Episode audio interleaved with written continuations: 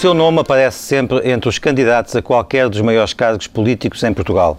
É Presidente da Câmara de Lisboa e pareceu, pelo menos durante uns dias, que tinha caminho aberto para disputar a liderança do Partido Socialista. António Costa é o convidado hoje do Gente Conta. Bom dia. Bom dia, António Costa. Afinal, porquê é que ainda não é, ou já não é, candidato à liderança do Partido Socialista?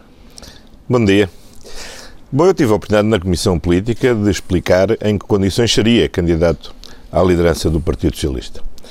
O, eu ouvi o partido e tenho bem a noção de que a generalidade dos militantes do PS não deseja agora qualquer tipo de confrontação interna no partido, porque acham que é necessário que, que o partido se concentre na oposição ao governo, que se concentre na preparação das eleições autárquicas e, portanto, acham que não deve haver agora uma confrontação. Isso significa, do meu ponto de vista, que todos os responsáveis políticos têm por obrigação de fazer um esforço para procurar eh, eliminar as causas que determinam a existência de qualquer tipo de disputa dentro do PS. E só percebeu isso agora? Não, tenho estado a ouvir, eu disse claramente... Mas houve uma fase em que pareceu que estava a dar todos os sinais de que queria ser candidato a secretário-geral do PS e estava, enfim, já tinha estudado o terreno. Estava a dizer que se deparou, a partir de determinado momento, com uma realidade que não conhecia? Não, eu reservei-me sempre para falar na altura própria, que era na Comissão Política. Eu não entrei em discussões sobre datas de calendários, disse aliás expressamente que isso era uma fixa, era uma, que eu me pedia ao Secretário-Geral eh, escolher a data em que devia haver, com, eh, devia haver o Congresso, em função do que é que pretendia que fosse o Congresso. E, portanto, eu, no sítio próprio, disse aquilo que tinha a dizer. E aquilo que tinha a dizer é muito simples. É que o Partido Socialista hoje não está bem, o Partido Socialista hoje tem um problema interno, o Partido Socialista tem hoje um problema de afirmação na sociedade portuguesa. Um problema de liderança? E, e isso implica que haja um trabalho da liderança para unir o partido designadamente. E, esse, e para mim foi claro que o secretário-geral do PS é capaz de fazer esse esforço e capaz de alcançar essa unidade para o partido a funcionar, eh, reforçar a capacidade do PS a afirmar como alternativa forte na sociedade portuguesa, ou então eu serei, eu serei eu, eu candidato a secretário a secretário-geral. Ainda se pode candidatar a secretário-geral? Fiz. Essa, ainda neste momento ainda está em aberto isso? Posso.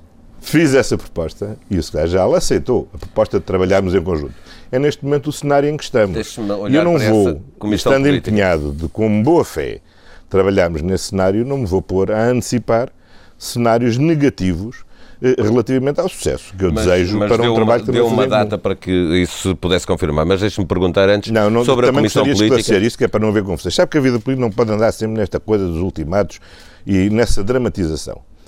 O próprio secretário, na conversa que tive com o secretário-geral, sugeriu-lhe, aliás, que adiasse a Comissão, a Comissão, Política, a Comissão Nacional para dar tempo para elaborarmos o documento que estamos a elaborar. Ele próprio fez questão de manter esta data. Aquilo que eu disse, quando me perguntaram, bom, mas isso é um trabalho que tem, Sim, que tem uma meta. Há uma meta que temos neste momento proposta, que temos em conjunto, não é ultimato nenhum, foi a meta que se estabeleceu de trabalho em conjunto para uma Comissão Nacional que o Secretário-Geral convocou para o próximo dia. Deixa-me regressar 10. à Comissão Política para lhe perguntar o seguinte: é evidente para toda a gente que aquela Comissão Política começou muito mal, muito dura, com discursos muito, muito duros, quer do líder do partido, quer de alguns de seus apoiantes. O António Costa terá respondido ao António José Seguro na Comissão Política e o ambiente estava um bocado tenso. E de repente houve uh, um abraço que marcou aquela, uh, aquela reunião. Essa... Ficou surpreendido com esse voto face, com uh, António José Seguro regressar à sala, Essa... dar-lhe um abraço essa sua descrição não corresponde ao que aconteceu na Comissão Política. É capaz de nos dizer Bom, Em então, primeiro lugar, eu creio que aquilo que antecedeu a Comissão Política, e designadamente a linguagem utilizada e as expressões utilizadas e a atitude assumida por um conjunto de elementos da direção do PS, revelaram bem como era preciso o maior bom senso e estar à altura dos acontecimentos para evitar que o processo interno da vida do PS não descambasse numa arruaça. E, portanto, se há boa razão que justifica o esforço que estamos a fazer para eh, eh, assegurar uma unidade do PS e uma vida saudável dentro do PS, é precisamente esse estilo que foi afirmado naquela noite e que demonstrou bem o, o, o, nível que é preciso evitar de comportamento dentro do PS. A reunião foi muito longa. A reunião foi muito longa. E durante toda a reunião expressaram-se diversos pontos de vista. Eu, na intervenção que fiz, tive a oportunidade de fazer uma análise onde explicitei quais eram as prioridades do PS, para se afirmar como uma alternativa forte na sociedade portuguesa, para ganhar as eleições autárquicas e para ser possível unir o partido. E fiz uma proposta ao secretário-geral, no sentido de podermos trabalhar, tendo em vista alcançar essa unidade. O que aconteceu foi que o secretário-geral, no fim, na sua intervenção final, aceitou a minha proposta e, num sinal, aliás, de, creio que de boa relação pessoal, teve a amabilidade de me estender, de estender a mão e cumprimentar-nos com camaradagem. Agora, a unidade não é uma coisa abstrata, nem é uma coisa que se decreta. A unidade não, a unidade não é um fim em si mesmo, é um meio. E a unidade existe ou não existe se houver convergência ou não houver relativamente a questões fundamentais da estratégia do partido. O que é que nós estamos neste momento a fazer? Não estamos a discutir lugares, que isso não está em cima da mesa. O que estamos neste momento a fazer é trabalhar sobre um documento que nos permitirá expressar uma convergência sobre a estratégia do partido e, e ou não expressar. Agora, essa e, e, o mal-estar que resultou, que existia e que foi expresso até com alguma, eh, digamos, acidez na Comissão Política, resulta, obviamente, um mal-estar pré-existente no partido. E é isso que se tem que conseguir ultrapassar de uma forma saudável. Essa forma saudável... Uma, uma, uma pergunta para, para, que, para, que, fique bem claro para os nossos ouvintes. O senhor, neste momento, ainda pode vir a ser eh, candidato a secretário-geral do Partido Socialista se as coisas não correrem bem? Eu creio, que essa, eu creio que essa pergunta é muito semelhante a uma outra que eu já lhe respondi, mas vou repetir, mas esta... vou repetir a resposta com o risco de me repetir. nuances fazem com o risco de, de me repetir. O secretário-geral aceitou a minha proposta de fazermos um esforço de boa fé, de coração, então é assim. de coração aberto para procurarmos encontrar umas bases comuns para uma orientação estratégica do PS. Estamos neste momento empenhados nesse, nesse trabalho. E eu não vou dizer nada que comprometa o sucesso desse exercício que estamos a fazer, nem limite ou condicione esse exercício.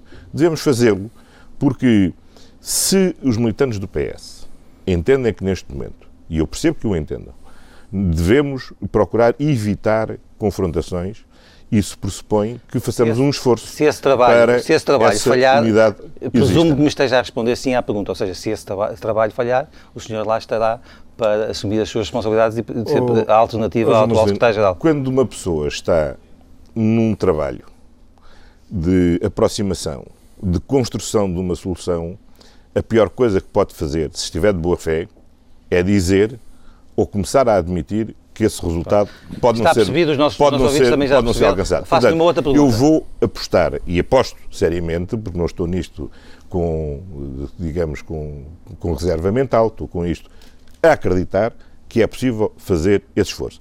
Esse esforço não é eliminar divergências, não é passar a achar que uns são bons e outros são maus, não. É fazer o esforço de conseguirmos ter umas bases comuns sobre a orientação que estratégica. Um entendimento para o futuro, eu pergunto-lhe, muito, também muito sucintamente, o passado continua ainda a dividir o Partido Socialista, ou seja, a forma como, como se olha no interior do Partido Socialista para o tempo de governo de José Sócrates, ainda é hoje uh, um fator de divergência profundo dentro do partido? nada impede que haja divergências sobre como a análise que cada um faz da atuação passada do governo. Agora, o que é essencial, esse não é o problema. O problema é termos. Mas parece ter sido um problema durante algum tempo. Posso completar? O que é um problema é não termos uma noção muito clara quais, de qual é a natureza e a causa da crise que estamos a enfrentar. Porque se não tivermos eh, eh, uma noção clara de qual é a natureza e a causa da crise que estamos a enfrentar, nós dificilmente encontraremos a resposta adequada para a saída da crise. Ora, esta crise económica e financeira tem causas e tem uma natureza muito próprias. E sobre isso os socialistas não podem ter dúvidas, nem assumir a narrativa da direita, nem assumir a narrativa isso. da direita sobre a causa e a natureza da crise. E, portanto, se nós, eh, eh, em vez de, termos uma análise clara sobre isso, aceitamos a narrativa que os outros nos querem apresentar para essa crise, nós não daremos a resposta adequada, como a direita não é que não está a ser capaz de dar a resposta adequada a esta crise. Deixa-me perguntar, António Costa, se esta unidade que vai passar por um, um documento conjunto, presumo uma moção ao Congresso, eh, deve afirmar isso claramente. Acha que esta direção falhou eh, nessa narrativa sobre as causas da crise que são muito imputadas ao governo de José Sócrates? Eu acho que este documento deve ser um documento pela positiva. Deve ter um documento, deve, deve ser um documento que fixe a natureza e as causas da crise. Deve eh, clarificar qual é a postura do PS relativamente ao governo. O PS tem que não é um partido que está na oposição, mas não é um partido de oposição tem que ser um partido de iniciativa e não um partido que se esquive estar presente nos debates fundamentais e tem que estar presente nos debates fundamentais com a sua alternativa. Tem que ter a sua alternativa à, à reforma administrativa, tem que ser a sua alternativa à sustentabilidade do, do, Estado Social, tem que ter a sua alternativa à reforma, à reforma do Estado. O PS tem que ter um discurso claro do ponto de vista da, da, da estabilização da economia, da necessidade de mobilizar o, o, um grande acordo de concertação, um grande acordo de concertação social, tem que ser, tem que se afirmar com uma capacidade de diálogo com os parceiros sociais, com outras forças políticas para polarizar uma nova maioria. Portanto, nós temos que ter uma estratégia que nos una e que mobiliza a sociedade Tudo portuguesa. Tem que ser e não tem sido até hoje, na sua opinião. Insisto, estamos a olhar para o futuro e é no futuro que devemos ter, devemos estar concentrados. E, portanto, devemos procurar um documento que defina com clareza aquilo que o PS deve ser, de, deve ser no atual, no atual quadro político no futuro e isso e que nos una a todos. António Costa, o PS deve participar na discussão sobre a reforma do Estado, disse, disse, disse isso, uh, deve participar nessa discussão dos quadro, do corte dos 4 mil milhões já para o, no, em termos de orçamento de 2014? O PS tem que participar em tudo e não pode ser um partido esquivo à intervenção na vida, na vida política. PS não pode ter uma atuação de evasiva, passiva, eh, eh, aguardando simplesmente que, por desgraça alheia, o poder lhe caia no colo. Para o PS se credibilizar como uma alternativa, o PS tem de ser capaz de apresentar um projeto, de o afirmar mas, e ser um projeto mas mobilizador, mas concretamente, mobilizador devia ter participado naquela comissão parlamentar da, da reforma do Estado. Eu estou a estamos a falar de um documento que perspectiva a atuação futura do PS. E isso passa por caracterizar o posicionamento do PS no atual quadro político, no exercício da oposição ao governo, mas também na construção de uma alternativa forte a este governo. Podemos olhar para esse, governo, para esse documento já como um documento que sinalizará as políticas principais de um futuro governo do Partido Socialista? Bom, este documento, obviamente, até dia 10, não pode ter a ambição de ser um programa de governo, nem sequer uma moção ao Congresso. O que, o que fixamos como objetivo para este documento é um, um documento que fixa as bases gerais que possam ser desenvolvidas numa, numa moção, numa moção futura e depois ter expressão. Havendo unidade nesse documento, do deve haver também unidade nas listas uh, a apresentar no Congresso para os órgãos uh, nacionais do Partido Socialista? A ver, as listas devem ser decorrência das políticas. Quer dizer, esta ideia muito fulanizada de que as disputas na vida partidária devem ser em função de, das características pessoais de uma ou de outra pessoa, eh, não deve ser aí que deve assentar a, a essência do debate político dentro de um partido ou na sociedade. Deve assentar em torno de políticas. E é por isso que, antes de avançarmos para um confronto num clima de radicalização, em que como se verifica uma enorme tensão que deixaria sempre marcas duradouras na vida, na vida do PS, acho que é um dever de todos aqueles que são responsáveis procurarem fazer um esforço de entendimento. Agora, esse esforço de entendimento não é esquecer as divergências. Um esforço de entendimento é um esforço para convergir naquilo que temos divergido e conseguirmos construir uma estratégia em que todos nos reconheçamos e que possa unir o PS, mas para além de unir o PS, possa mobilizar a sociedade portuguesa, porque o PS não pode ignorar que há uma ânsia enorme na sociedade portuguesa para sentir que existe uma alternativa forte ao atual governo. António Costa sobre a eventual candidatura à liderança do PS. Eu ouvi o partido e tenho bem a noção de que a generalidade dos militantes do PS não deseja agora qualquer tipo de confrontação interna no partido. Eu não entrei em discussões sobre datas de calendário. O Partido Socialista hoje não está bem. O Partido Socialista hoje tem um problema interno. O Partido Socialista tem hoje um problema de afirmação na sociedade portuguesa. Era preciso o maior bom senso e estar à altura dos acontecimentos para evitar que o processo interno na vida do PS não descambasse numa arruaça. Este documento, obviamente, até dia 10, não pode ter a ambição de ser um programa do governo, nem sequer uma moção ao Congresso. Uma futura estratégia de alianças pós-eleições, uh, política de, de, de, de uh, coligações para, para eventual formação de governo, isso já deve ser abordado nesse documento estratégico? Eu não, eu não, eu não formularia assim. Eu digo o seguinte: o radicalismo do atual governo deslocou a linha de fratura política significativamente. E hoje há uma consciência, cada, há uma consciência muito grande e na sociedade portuguesa de que as reformas que são necessárias para enfrentar os problemas de fundo na sociedade que temos em Portugal requerem uma concertação social e uma base de sustentação política bastante mais alargada do que é tradicional. E mais à esquerda? E por isso o PS tem que se perspectivar neste percurso como sendo capaz de polarizar essa maioria social e essa Uh, e, essa, uh, e, essa, e uma nova maioria política.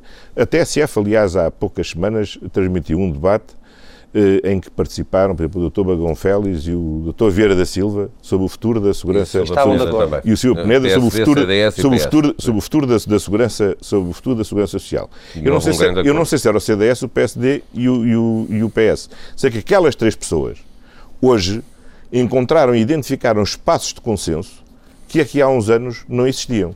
Mas passos de consenso, não só relativamente àquilo que é necessário fazer, mas também relativamente à fronteira do que não é aceitável que se faça.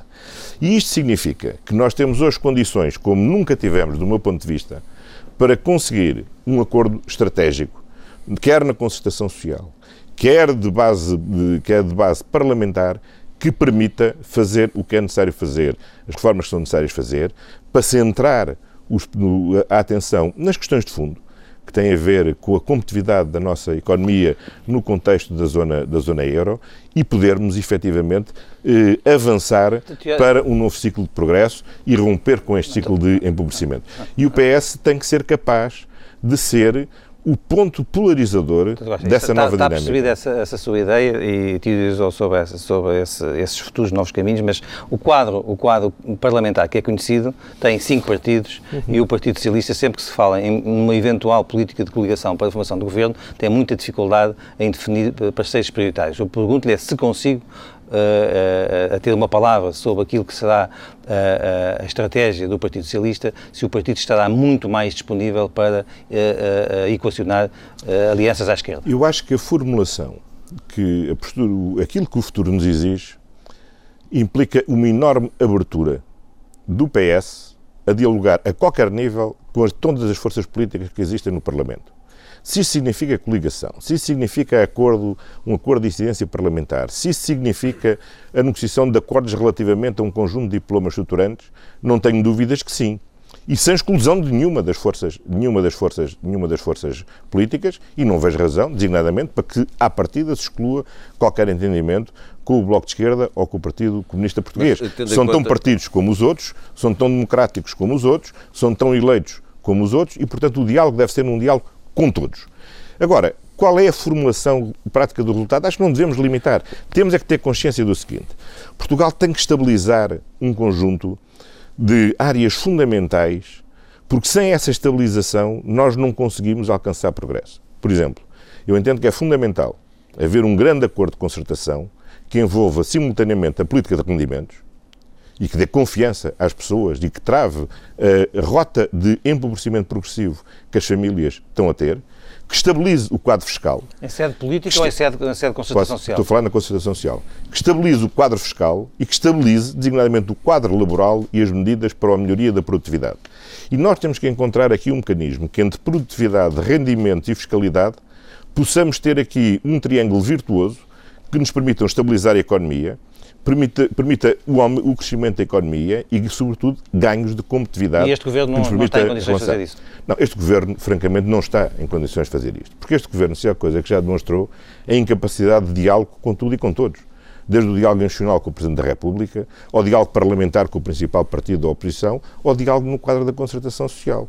Esse é um dos maiores problemas que nós temos. É que nós temos hoje um Governo que se julga autossuficiente e que não percebe que a mera maioria aritmética na Assembleia da República não é suficiente para mobilizar o país para o esforço que é necessário fazer para vencer esta crise. O senhor também pensa que é muito provável que este, que este governo não chegue ao fim da legislatura, apesar de ter essas condições políticas todas? Não sei, isso vai depender de vários, vários fatores. É aritmeticamente fácil que este governo se, que este governo se mantenha. Basta que o CDS continue a achar que, no atual estado de coisas, terá sempre mais a perder com eleições antecipadas do que arrastando este governo penosamente até ao fim. Agora, eh, e não vejo grandes sinais que o CDS queira evoluir. Eles tiveram um teste nos Açores, julgando que se demarcando eh, regionalmente da, da, da, da atuação do governo conseguiriam ter ganhos eleitorais, perceberam que não tiveram e agora penso que vão procurar estar bastante mais confortáveis no governo. Vão conseguir, não vão conseguir, o nível de contradições interno é muito elevado, mas vamos ver o que é, como é que terminaremos até ao fim com aquilo que exige o PCP e o Bloco para uh, estarem ao lado do Partido Socialista num, numa futura governação, seja apoiando, não, não, tem que ser uma coligação, e com o debate que referi há pouco, uh, não acha que é mais fácil uh, um Partido Socialista a ganhar as eleições sem maioria conseguir acordos com o PSD e com o CDS do que com o Bloco de Esquerda ou o PCP? Bom, se me pergunta o que eu desejo, o que eu desejo é que o PS ganhe com maioria e com a maioria consiga fazer os entendimentos mais alargados possíveis. Nós vamos ter de deixar de raciocinar de acordo com as fronteiras tradicionais. Porque aquilo que vai ser, os, que é o esforço necessário para, de uma forma solidária, mas consistente, podermos vencer os problemas que temos, vai exigir um esforço coletivo muito grande. E isso exige que haja uma grande capacidade de diálogo e de articulação. E essa articulação pode ter diferentes traduções. Pode ser uma coligação governamental, pode ser um acordo de incidência parlamentar, pode ser um acordo relativamente a um conjunto de medidas estruturantes. Quer dizer, há muitas formas de o procurar fazer e temos de ter a imaginação suficiente para o buscar. Há uma coisa sobre a qual não tenho a menor das dúvidas. Numa confrontação, seja política, seja social, radicalizada, nós não conseguiremos vencer esta crise se quisermos atacar a crise no, naquilo que é em profundidade. A direita começou por construir uma narrativa simples. A crise existia porque o governo era mau mudava o governo e a crise e a crise ficava resolvida. Bom, hoje percebemos que a crise tem uma natureza muito diversa. A crise tem uma natureza sistémica à escala, à escala europeia, que exige uma fortíssima negociação europeia. A crise resulta hoje, também claro, que nós temos um problema de competitividade específico, nosso e de outros países, de outros países do Sul, no quadro da moeda única. É uma coisa clara que a moeda única, como está estruturada, está incompleta. E isto cria um quadro que nos coloca no centro, tem que nos colocar no centro de uma preocupação. Nós temos que recuperar competitividade. E aqui tem havido uma enorme divergência. Há uma ilusão que a direita criou que a competitividade se ganhava numa estratégia de empobrecimento. Se baixássemos os custos, designadamente os custos salário, o custo do trabalho, nós ganharíamos a competitividade que perdemos. Ora, a competitividade, hoje só a ganharemos na sociedade em que vivemos por via da qualificação. E, portanto, não há passos de mágica com choques fiscais ou com choques, ou com choques laborais. Isto vai exigir um trabalho profundo e de continuidade. Um trabalho que é para gerações na qualificação das pessoas, que tem a ver com o investimento cada vez maior na ciência, na inovação, na criatividade, no empreendedorismo, cada vez mais capacidade de as empresas gerarem maior valor acrescentado e com isso poderem concorrer. Esse é o caminho que nos resta.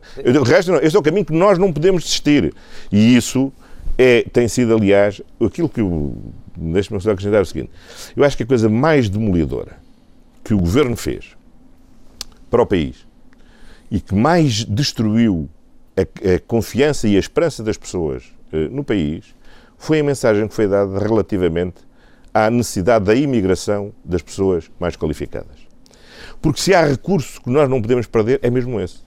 Esse é mesmo o recurso que nos falta. São as pessoas mais qualificadas. Nós não temos um excesso de qualificação, temos um déficit de qualificação Deixa... e é precisamente essas pessoas que são a nossa maior riqueza e temos de ser capazes de aproveitar. Deixa-me voltar atrás para perceber também um outro ponto que falava-me na, na, numa em que temos que mudar, basicamente temos que mudar o chip ao nível da, da das soluções, das soluções para o país, até as políticas, eu pergunto-lhe, uh, o senhor está de acordo com, com, com, aquela afirmação de António José Seguro que diz que o PS nunca irá para o governo sem antes haver eleições, ou a tal criatividade, um tal, uma, uma, uma nova maneira de fazer, política em Portugal pode também gerar uh, uh, governos sem recursos diretos a eleições? Bom, a forma normal de haver a formação de novos governos é havendo, é havendo eleições. Em, em Grécia e Itália, há pouco tempo, houve, houve, houve é, governos agora, formados com outra criatividade. Em, em, situações excepcionais, às vezes são necessárias medidas excepcionais. Mas, aí há uma diferença sua de visão em relação ao, ao atual secretário-geral do Partido Socialista? Não sei se só aí, mas a diferença de visão que no, no, PS nunca foi crime, não é crime e nunca será crime. Portanto, para percebermos ainda melhor, o senhor admite que em determinadas circunstâncias poderá haver governos de, que resultem de uma medida que já existe sem necessidade de novas eleições? Em circunstâncias excepcionais pode isso, pode isso acontecer, quer em abstrato, quer, quer em concreto. António Costa, uh, uh, o Partido Socialista, uh, para além de fazer um discurso como aquele que faz de que, de que apontando caminhos para resolver o problema, deve também dizer às pessoas de forma concreta o que é que fará se for governo, designadamente em política fiscal, se baixa ou não baixa os impostos sobre o trabalho, se baixa ou não baixa os impostos sobre as empresas, deve fazer isso em, quando está a dirigir-se aos portugueses. Como disse, eu acho que nós, eu acho que o país precisa uh, de um acordo de concertação social de médio e longo prazo que estabilize designadamente o quadro fiscal. E que o financiamento do Estado e designadamente do nosso modelo social, a par da política de rendimentos, tem de ir de par também com o terceiro verso fundamental, que é os ganhos de produtividade eh, na, da, das empresas, condição essencial para o crescimento da, da economia. E, portanto, nós temos que ser capazes de trabalhar conjuntamente este triângulo. E isso tem que ser feito com os parceiros sociais e não e não sem os tem que haver uma proposta e não, e não sem, eh, de quem e não e não sem os parceiros e não sem os parceiros sociais. E portanto, isso tem que ser feito quer na oposição, quer, na, quer ainda na oposição, quer sobretudo no governo, trabalhando com eles. E portanto, isto tem que ser feito avaliando em concreto, quais são as condições desse, desse, desse acordo. Agora, é preciso criar as condições para que esse acordo exista. E, infelizmente, com o atual governo não vejo que haja possibilidade de haver entendimento com. Uh, haja clima para gerar esse tipo de consenso. António Costa, sobre o Partido Socialista e a atual governação. O radicalismo do atual governo deslocou a linha de fratura política significativamente. Aquilo que o futuro nos exige implica uma enorme abertura do PS a dialogar a qualquer nível com as, todas as forças políticas que existem no Parlamento. É que nós temos hoje um governo que se julga autossuficiente. Se me perguntam o que eu desejo, o que eu desejo é que o PS ganhe com a maioria e com a maioria consiga fazer os entendimentos mais alargados possíveis. A diferença de visão eh, no, no PS nunca foi crime, não é crime e nunca será crime. De passar nesta parte da entrevista uh, a Lisboa, à cidade de Lisboa. Independentemente do que acontecer no Partido Socialista, o senhor vai ser uh, recandidato à Câmara, de, a Presidente da Câmara Municipal de Lisboa, certo? Certo. Uh, houve um momento em que o senhor disse que ser Presidente da Câmara de Lisboa era incompatível com ser, com ser Secretário-Geral do Partido Socialista. E ainda hoje diz o mesmo? Claro, em tese, esse é um, esse é um bom princípio. Não deve haver, não deve haver acumulação. Se me pergunta se em circunstâncias excepcionais não essa, essa, é, isso não tem que ser contrariado, pode ter que ser contrariado, mas em condições normais, esse era o meu pensamento, esse é o meu pensamento sobre essa matéria, não, não, não mudei a minha opinião. Agora, já houve circunstâncias em que não foi assim. Por exemplo, Jorge Sampaio viu-se forçado a que não fosse, a que não fosse assim em circunstâncias, em circunstâncias bem, bem excepcionais. Mas o senhor, neste momento, deseja que ainda continue a ser assim, ou seja, gostaria de ser só candidato a Presidente da Câmara de Lisboa? Eu acho que, normalmente, eu desejo que esteja tudo como deve ser normalmente e, portanto, não vejo nenhuma razão para que seja de outra forma, a não ser que tenha de ser de outra forma. Teria que, se isso acontecesse, teria que eh, dizer claramente eh, ao eleitorado que o seu número 2 seria futuro Presidente da Câmara, caso uh, fosse candidato às duas coisas, não é? À liderança do PS Bom, tenho, e à liderança do Eu tenho tido por hábito dizer sempre claramente ao eleitorado aquilo que eu acho que faço e que não faço. Acho que, aliás, uma das razões pelo qual tenho tido uma boa relação de confiança, tenho merecido uma boa confiança por parte dos lisboetas, é que os lisboetas tendem a ver em mim alguém que diz com franqueza aquilo que pensa sobre a cidade, aquilo que faz e aquilo que, e aquilo que deixa de fazer. O seu número 2 à Câmara será uh, o mesmo que foi nas últimas eleições? Na, no, a lista será feita no momento, no momento próprio. Como sabe, no anterior mandato o número 2 da lista era a arquiteta, é arquiteta, neste mandato foi a arquiteta Helena Roseta, o vice-presidente tem sido Manuel Salgado, mas o número 2 da lista foi a arquiteta Helena Roseta, ainda não tratámos da elaboração da lista, ainda não tratámos de renegociar o acordo com o Movimento Cidadãos por Lisboa e com a Associação de Lisboa é muita gente, uh, ainda não foi, e todo esse trabalho é um trabalho que há de ser feito, e a seu tempo será feito e visto como é que será organizada a lista. Agora, a lista será organizada de forma a responder às necessidades do Governo da cidade de Lisboa, aconteça o que acontecer. E a responder também à, à coligação que vai ter que enfrentar com Fernando Seada uh, unindo o PSD e o CDS. Ele disse aqui a semana passada, neste mesmo espaço, que estava com os pés e a cabeça em Lisboa. Sentiu isso como uma ironia de, uh, dirigida a si? Bom, eh, a aliança entre o PSD e o CDS não é novidade.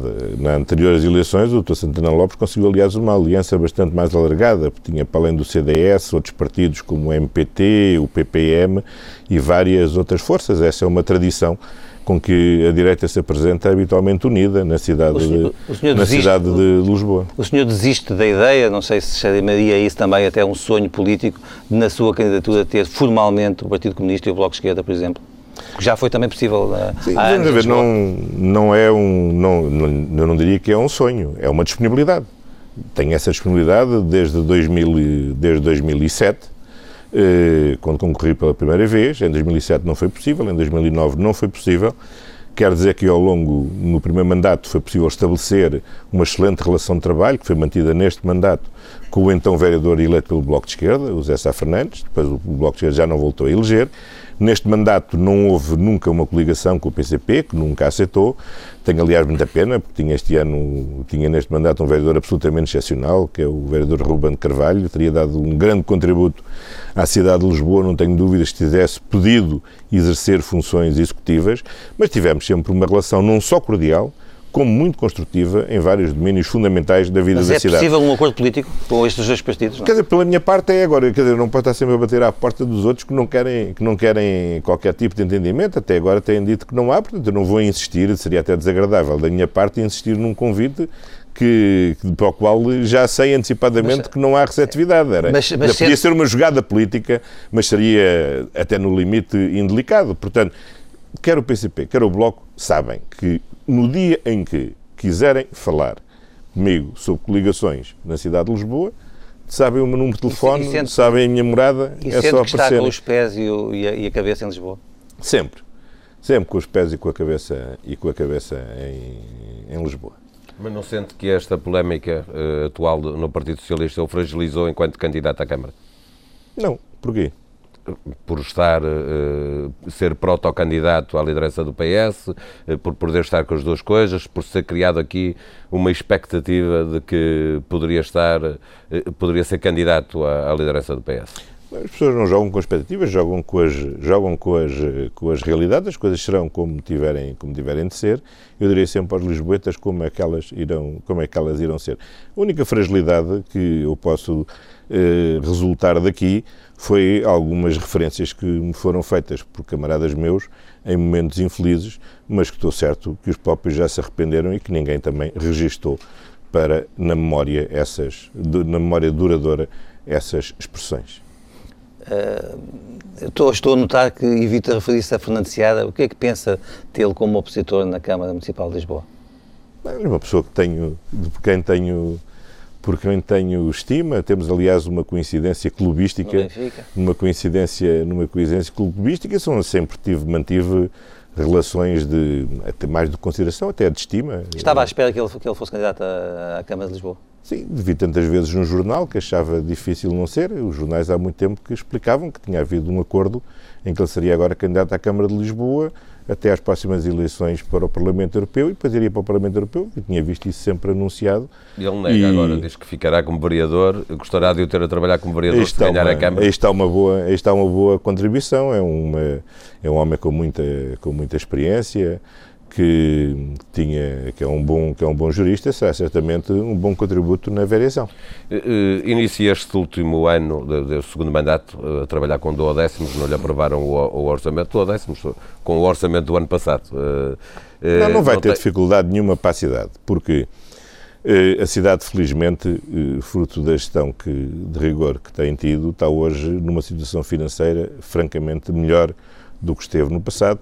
Não estamos ricos, mas estamos, sobretudo, menos asfixiados pelo, por via do, pelo, pelo endividamento. E fruto também daquele E- negócio uh, bom que fez com o atual governo, com os terrenos do aeroporto de Lisboa. mas atenção, mas, esse, mas eu não percebo, aliás, porque é que as pessoas desvalorizam esse, esse negócio. Não estou a desvalorizar, estou, estou não, é que as pessoas falam. a, a não, mais eu vejo- ouvir. Não, eu vejo habitualmente, tenho visto as pessoas querem dizer o governo fez um favor à Câmara de Lisboa. Ponto. O Estado e o município de Lisboa tinham um contencioso judicial desde 1989. Desde 1989. Foi iniciado com o engenheiro Abcacis. Houve um presidente da Câmara de Lisboa que foi ministro das Obras Públicas. Podia ter resolvido o contencioso, não resolveu. Houve outro presidente da Câmara de Lisboa que foi primeiro-ministro. Podia ter resolvido o contencioso. Foi um bom negócio não, Lisboa, é Não resolveu. Eu resolvi esse contencioso. E graças à resolução desse, à resolução desse contencioso, eh, a Câmara, o Estado foi obrigado a comprar à Câmara Municipal de Lisboa os terrenos que o Estado entendiam serem seus e que nós tínhamos e que nós conseguimos eh, clarificar que eram da Câmara Municipal, que eram do município de Lisboa. Pagou. E a decisão, e nós tivemos o mérito de eh, decidir que a totalidade dessa verba era alocada à amortização da dívida de médio e longo prazo, em vez de termos utilizado esse dinheiro para andar a gastar no exercício deste ano. E essa, e essa decisão de eh, amortizar a dívida de médio e longo prazo, que era um objetivo que eu tinha fixado desde o início, desde o início do mandato, é absolutamente fundamental, porque isso é o que nos permite libertar as verbas que alocamos todos os anos ao serviço da dívida para podermos eh, eh, reorientar essas verbas para outros fins. porquê que foi mais fácil fazer mas este acordo mas com deixe- o- mas com o governo só- PST, mas com deixe-me governo só-? Mas deixe-me só concluir para dizer o, mas deixe-me só concluir para dizer o, para dizer o seguinte. É que, desde que eu sou Presidente da Câmara, nós já amortizámos a dívida em quase 400 milhões de euros. E estamos a falar de 270 milhões de euros. Só o ano passado eh, amortizámos em 340 milhões de euros. Portanto, houve, houve uma parte. De, Certo. todos os anos nós temos amortizado. Este ano, sabe quanto é que vamos amortizar da dívida? Deixa-me- com o nosso próprio deixa-me lá esforço. voltar à minha sem receita, mesmo sem receita. Diga mesmo lá que que é não, para eu depois fazer a pergunta. Não, mesmo que não venha a haver receitas extraordinárias, nós este ano vamos amortizar mais 48 milhões de euros da dívida. Se as coisas nos correrem bem e tivermos outras receitas extraordinárias, mais amortizaremos da dívida. e António isto é muito Costa, importante, António sabe Costa, porquê? porquê é que foi mais fácil fazer esse Não, acordo mas, com- com- com- com Pedro Passos Coelho e com o José Sócrates? Eu já lhe respondo a essa, já lhe respondo a essa questão. A falar. Mas é para lhe dizer o seguinte. Quando eu, eu tomei posse em 2007, no ano anterior, Lisboa tinha excedido os limites de endividamento líquido. E neste momento temos um nível de endividamento líquido a zero. A cidade de Lisboa recuperou integralmente a sua capacidade de endividamento. Não está previsto a contração de qualquer empréstimo este ano. E provavelmente não estará nos próximos anos. Mas, mas isto é importante porque para o próximo ciclo comunitário, onde pela primeira vez, desde há muitos anos, Lisboa vai poder passar a ter acesso a verbas significativas dos fundos comunitários na nova política de cidades, é importante podermos recorrer ao crédito se for necessário para podermos assegurar a contrapartida nacional de, para, o exercício, para, para a recolha dos fundos comunitários. Portanto, esta capacidade nova de endividamento é, E- muito E a importante. resposta à pergunta é? Olha, é- sabe que tudo é uma questão de oportunidade. Nós, eh, no governo anterior, eu tinha chegado a um acordo com a ANA, que o então secretário de Estado Paulo Campos não homologou esse acordo. E, portanto, o acordo nunca se consumou. Quando tomou posse este governo, este governo anunciou logo como prioridade que ia vender a ANA. E eu, eh, imediatamente tive, enfim, alertei o governo que para a privatização, para prosseguir esse objetivo, tinha que haver, resolver um problema prévio, que tinha a ver com a titularidade do- dos terrenos do aeroporto. E depois foram dois anos de trabalho e de negociação. Uma oportunidade de negócio. do- Não, foram dois anos de trabalho e de negociação. O Ministro das Finanças disse, aliás, uma expressão interessante na primeira reunião que tivemos, em que tínhamos vários assuntos, os terrenos do CCB, eh, a assunção da Parque Expo, eh, os, terrenos do, os terrenos do aeroporto. Eh, este era o dossiê mais complicado. E o Ministro das Finanças disse uma, disse uma expressão muito engraçada, que foi dizer, bom, esse é o mais complicado, mas como é mesmo o mais necessário, é aquele que chegaremos certamente a acordo. Além de mais, por uma razão, porque o Estado queria que nós assumíssemos a gestão urbana do Parque das Nações. E isso implicava um acréscimo de despesas de cerca de 15 milhões de euros por ano a mais, que é o diferencial entre as receitas geradas pelo Parque das Nações e o custo acrescido que o Parque das Nações tem para, para a cidade de Lisboa. 15 milhões de euros. E, portanto, nós tínhamos que financiar isso. Nós dizíamos, só podemos assumir isso se o Estado nos eh, eh, pagar esse, esse, esse diferencial de, de despesa. O Estado dizia que não tinha dinheiro para pagar e que não achava que devia pagar. E então encontramos aqui uma fórmula, que foi dizer, muito bem, então vamos resolver este caso. Porque ao libertar os 50 milhões de euros por ano que pagamos de serviço da dívida, amortizando a dívida, eu ganho capacidade financeira para assumir a gestão do Parque das Nações sem aumentar, sem penalizar eh, as minhas, a minha despesa e sem exigir uma outra contrapartida ao Estado. António Costa, Porque foi nesse quadro que o acordo, que o acordo, que o acordo se fez. Que imagem é que acha que, te, que deixa uh, destes dois mandatos e que imagem gostará ou gostaria de deixar no, no, no, próximo mandato da cidade de Lisboa? O que é que é Lisboa de diferente com António Costa do que era antes de António Costa? Espero não deixar imagem, porque espero não deixar a Câmara Municipal de, de Lisboa. Portanto, não, esses dois mandatos, que deixa ao fim de dois mandatos. Olha, eu acho eh, que, que fica no, bom, em primeiro lugar, eu, em primeiro lugar, uma coisa muito importante, eu acho que uh, a Câmara está pacificada. Quer dizer, aquele período de grande turbulência política, de grandes de casos, de grandes crises, felizmente essa fase está ultrapassada e as pessoas hoje têm uma relação normal com a Câmara e a Câmara não constitui um problema para a cidade. Uh, segunda uh, imagem que eu acho que é positiva, hoje temos uma situação financeira estabilizada, conseguimos fazer reformas de fundo, como um novo plano de diretor municipal, que devia, o anterior era de 94, devia ter sido revisto em 2004, não tinha sido possível fazê-lo, está feito e aprovado por uma larga maioria, que eu vou designadamente PSD. Eh, a reforma que foi feita da, da administração da, da reforma administrativa da cidade, com novas freguesias, com novas competências, com novos meios, completamente diferente da reforma que anda a ser feita pelo resto do, pelo resto do, do país e, portanto, com a capacidade de resolução das questões de fundo, com eh, os planos, os principais planos pormenor e planos de urbanização aprovados e estabilizados, e, e, simultaneamente uma cidade que voltou a funcionar e a mexer-se. Quer dizer, nós avançámos na conquista da relação da cidade com o Rio, hoje o Terreiro de Passo é uma realidade completamente uma obra, diferente uma obra que do que está a demorar a terminar. Quando do é que, acaba do essa, que era essa reabilitação uh, da zona ribeirinha a Ribeira, quando? A Ribeira das Naus, que tem a obra em curso, a primeira fase terminará neste mês e a segunda fase terminará pela primavera, pela, pela primavera, o termos eh, eh, desenvolvido um grande programa de reabilitação das zonas verdes, a criação de zonas de, de, de da estrutura ecológica Não fundamental. Não falta de uma, como, de uma, de uma obra corredor, que seja, que seja, que seja corredor, emblemática do seu, do seu tempo? corredor verde como o corredor, como o corredor verde até Monsanto, eh, a nova política de mobilidade, eh, a nova política de reabilitação, tudo isso são Gostaria marcas ou não ter mandato. deixado uma obra eh, que fosse uma, uma, uma, uma, coisa mais concreta? De... Mais concreta? Sim. Acha que é mais concreta Olha, do exemplo, que ter tirado o trânsito do terreno do passo? Acha que há mais que era alguma coisa mais concreta então, do que ser eliminado o, o, a descarga, a descarga, o Parque a descarga do, o buraco, o buraco do Parque Maior, quando é que estará as descargas? As descargas de esgotos no Tejo, quer uma coisa mais emblemática do que estarmos a, a, avançar com a obra do Capitólio, que estava há anos por se fazer, quer coisas, ou coisas tão emblemáticas como, por exemplo, repor a funcionar a fonte luminosa que teve anos parada. Eu não tenho essa visão da cidade, que havia essa... Que algumas pessoas têm.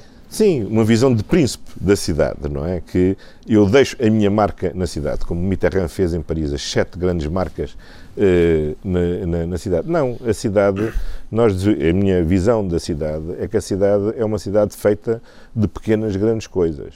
E, portanto, nós temos estado a fazer um trabalho em que tanto valoriza a principal sala de visitas da cidade como o Terreiro de Passo, como aposta num bairro que foi sempre ignorado como moraria, como está a arrancar uma obra do parque na, na freguesia da Ameixoeira, como estamos a fazer, uh, a recuperar a Quinta de Santa Clara na Ameixoeira, como estamos, fizemos, fizemos o Parque Mahatma Gandhi no Lumiar, como estamos a fazer um grande parque de hortas urbanas no Vale, no vale de Chelas, como estamos a concluir a via central de peões na Alta Lisboa. Portanto, quer dizer, eh, as obras, eh, nós não queremos fazer, eu não quero fazer a obra, a cidade faz de várias obras nos diferentes bairros, nas diferentes zonas da cidade. E é isso que permite que o conjunto de cidadãos se sentam parte integrante desta cidade como um todo e que os seus impostos não vão ser só utilizados aqui, mas que são utilizados no conjunto da valorização da cidade. Todos sabemos que os recursos são poucos.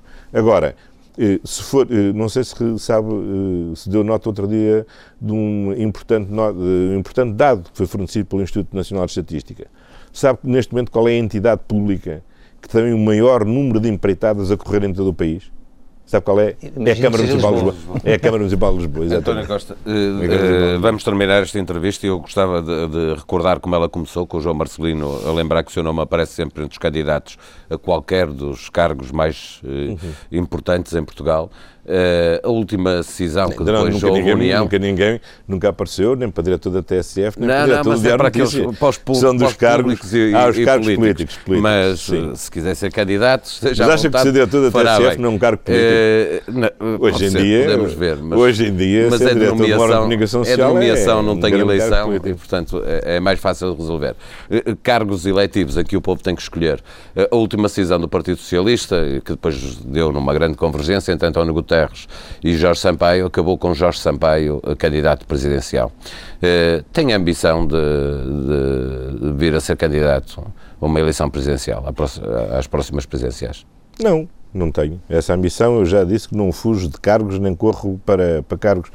Eu tenho, tenho procurado ao longo da minha vida política ser útil naquilo que me tem sido possível. E nunca terminei a minha vida, felizmente, em função de querer este cargo ou de ser ou querer aquele cargo. E sempre que vi pessoas organizarem a sua vida em função dos cargos que desejam exercer, a serem muito infelizes consigo próprios e a serem muito infelizes na vida política. E, portanto, eu tenho procurado ser útil em cada momento eh, da, da, da forma que seja mais útil possível. Por exemplo, se acham que eu sou útil como secretário-geral do PS, eu estou disponível para ser secretário-geral do PS. Se acham que eu sou útil para ser Presidente da Câmara Municipal de Lisboa, eu estou útil. Eu estou disponível para ser Presidente da Câmara Municipal de Lisboa, porque são duas funções em que me sinto, em que me sinto capaz de dar um contributo, dar um contributo, da, dar um contributo positivo. Portugal. Agora, não tenciono, não tenciono sobrepor nada a essa digamos, para, para concretizar essa, essa, de, essa disponibilidade. Quer dizer, acho que a vida política não pode ser uh, uma corrida a cargos, uma disputa de lugares, não, tem que ser uh, um combate por ideias, por causas, por projetos. É isso que me anima. Eu gosto muito do que estou, do que estou a fazer, sinto-me inteiramente, sinto-me inteiramente, inteiramente realizado, não tenho nenhum problema essencial, já disse várias vezes que não, não sinto que eh, não sinto que o PS me deva nada, como não me sinto em dívida relativamente ao PS. Esta não corre atrás, mas também não exclui a possibilidade não, não excluo, de vir nem, candidato a Primeiro-Ministro ou a Presidente da República. Mas nem vejo razão para que é que seja eu a única pessoa que tenho de fazer um voto de piedade de que nunca exercerá esta função ou aquela, ou aquela função. Sobre isso já disse uma vez, quer dizer, há, há coisas que eu sei que nunca irei fazer na vida. Agora, há outras porque é que eu me he de excluir. Não tenho que me excluir, nem me estou a candidatar a elas. E, portanto, não, quer dizer, não, não é possível estar sempre a viver nesta, nessa angústia do que é que se vai ser ou não vai ser. A pessoa deve ser aquilo que é em cada momento, onde sente que melhor pode realizar e onde os outros o sentem, sentem que ele pode ser mais útil. António Costa sobre a Câmara Municipal de Lisboa. Os lisboetas tendem a ver em mim alguém que diz com franqueza aquilo que pensa sobre a cidade, aquilo que faz e aquilo que, e aquilo que deixa de fazer. Quer o PCP, quer o Bloco, sabem que no dia em que quiserem falar comigo sobre ligações na cidade de Lisboa, sabem o meu número de telefone. A cidade, felizmente, fruto da gestão que, de rigor que tem tido, está hoje numa situação financeira francamente melhor do que esteve no passado. Não estamos ricos, mas estamos, sobretudo, menos asfixiados. Desde que eu sou Presidente da Câmara, nós já amortizamos a dívida em quase 400 milhões de euros.